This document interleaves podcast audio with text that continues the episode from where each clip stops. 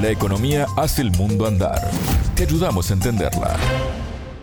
Bienvenidos. Desde Montevideo los saluda Martín González. Comienza el espacio de economía contante y sonante y para eso nos acompaña Natalia Verdún. ¿Cómo andas, Natalia?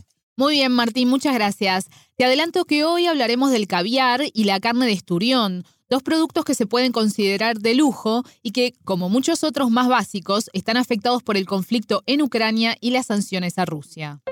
El tema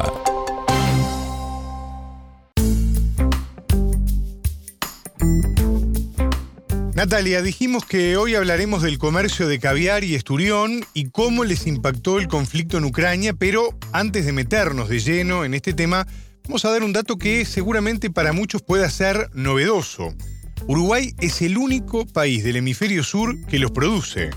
Es verdad, Martín. En Uruguay la piscicultura no está muy desarrollada. Sin embargo, los años 90 se comenzó con la cría del esturión y la producción de caviar. La ubicación del país y la calidad de sus aguas generan un ambiente propicio para la cría e inciden en el buen sabor que llegará posteriormente a los consumidores. Así nos lo contó Facundo Márquez, él es director de Polanco Caviar, una empresa surgida en 2008 instalada en el Río Negro, en el centro del país. Polanco también es director de la Unión de Exportadores del Uruguay. Lo escuchamos. La entrevista.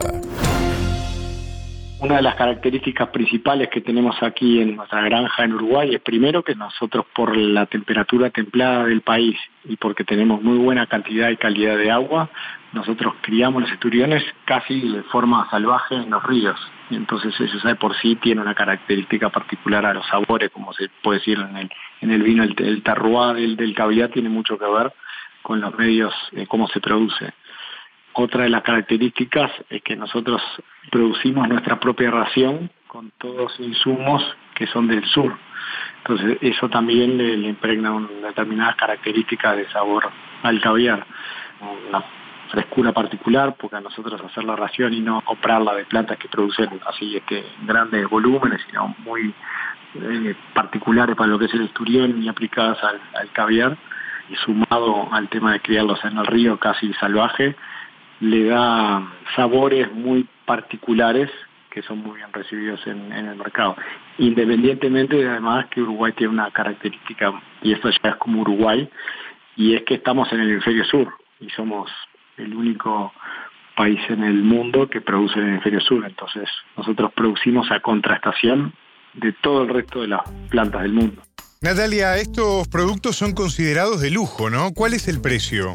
Bueno, el entrevistado nos explicó que depende de la variedad y la presentación. Por ejemplo, el tamaño del enlatado o si se vende a granel. También del acuerdo con el cliente. No es lo mismo un contrato anual a uno de menor tiempo.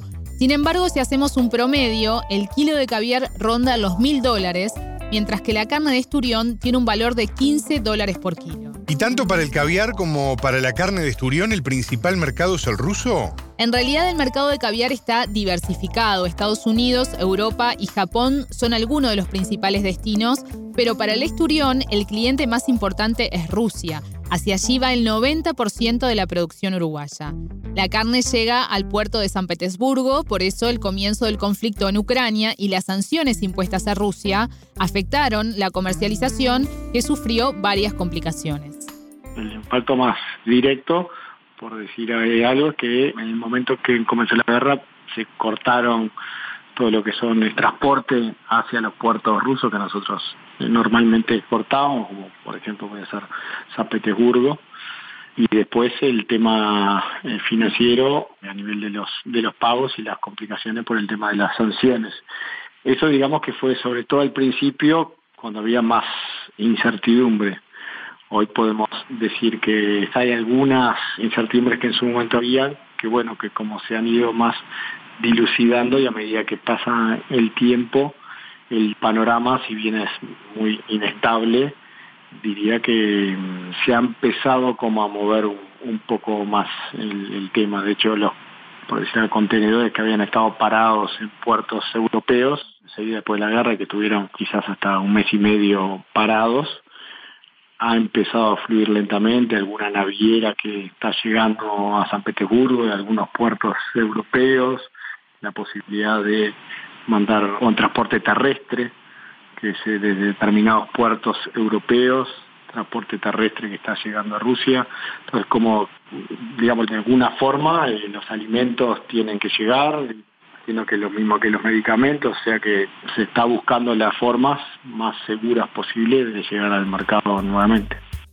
Esto, imagino, se suma a los efectos que tuvo la pandemia, ¿no? Con la paralización que implicó en varios países el aumento del precio de los transportes, la escasez de contenedores, por decir algunos de los aspectos con los que tuvo que lidiar el comercio mundial, ¿no?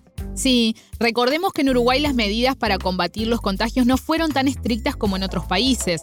Por ejemplo, no hubo confinamientos, pero al ser una actividad netamente exportadora, obviamente se tuvieron que adecuar a lo que sucedía en el mundo.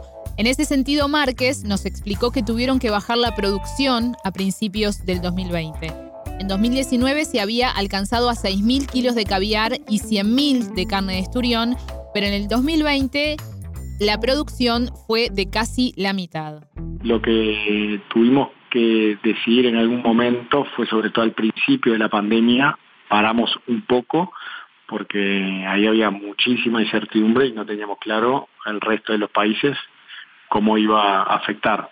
Pero eso fue sobre todo los primeros meses del 2020, porque después eh, se empezó a mover y en nuestro producto particularmente, que es un producto, podemos decir que más de gastronomía y lujo, por decirlo de alguna forma, sobre el segundo semestre del 2020 y sobre todo a fin de año, que además ya que naturalmente los momentos que se comercializa más productos como el caviar, en Estados Unidos, bueno, bueno, en muchos países que se le llamó como una especie de consumo revancha, la gente después de estar de un año prácticamente encerrada y sin poder consumir y sin poder viajar, productos como los nuestros tuvieron muchísima demanda. Por decirlo en criollo, la gente no, no pudo salir, no pudo gastar, y dijo, bueno, a fin de año nos damos un lujo, comemos acá en familia, lo que, lo que podamos, y buenos productos y pasémosla bien. Entonces, para nosotros, muchísima demanda, sobre todo el segundo semestre del 2020. El entrevistado decía que luego de los primeros meses de encierro hubo una explosión de la demanda. ¿Se pudo atender adecuadamente? Bueno, eso también generó inconvenientes, porque como él nos decía, la producción no se puede aumentar de forma inmediata. Además, a las fluctuaciones del mercado en sí se suman otros elementos propios de un tipo de producción en el que inciden los factores ambientales, como por ejemplo las bajas de agua por escasez de lluvia o aumentos de temperatura el mundo del caviar no es que uno la reduce y después dice al otro, al otro mes, dice, bueno, ahora el aumento de nuevo. lo que no produjo en determinados meses lo pierde y puede demorar un año, dos años en volver a recuperarlo.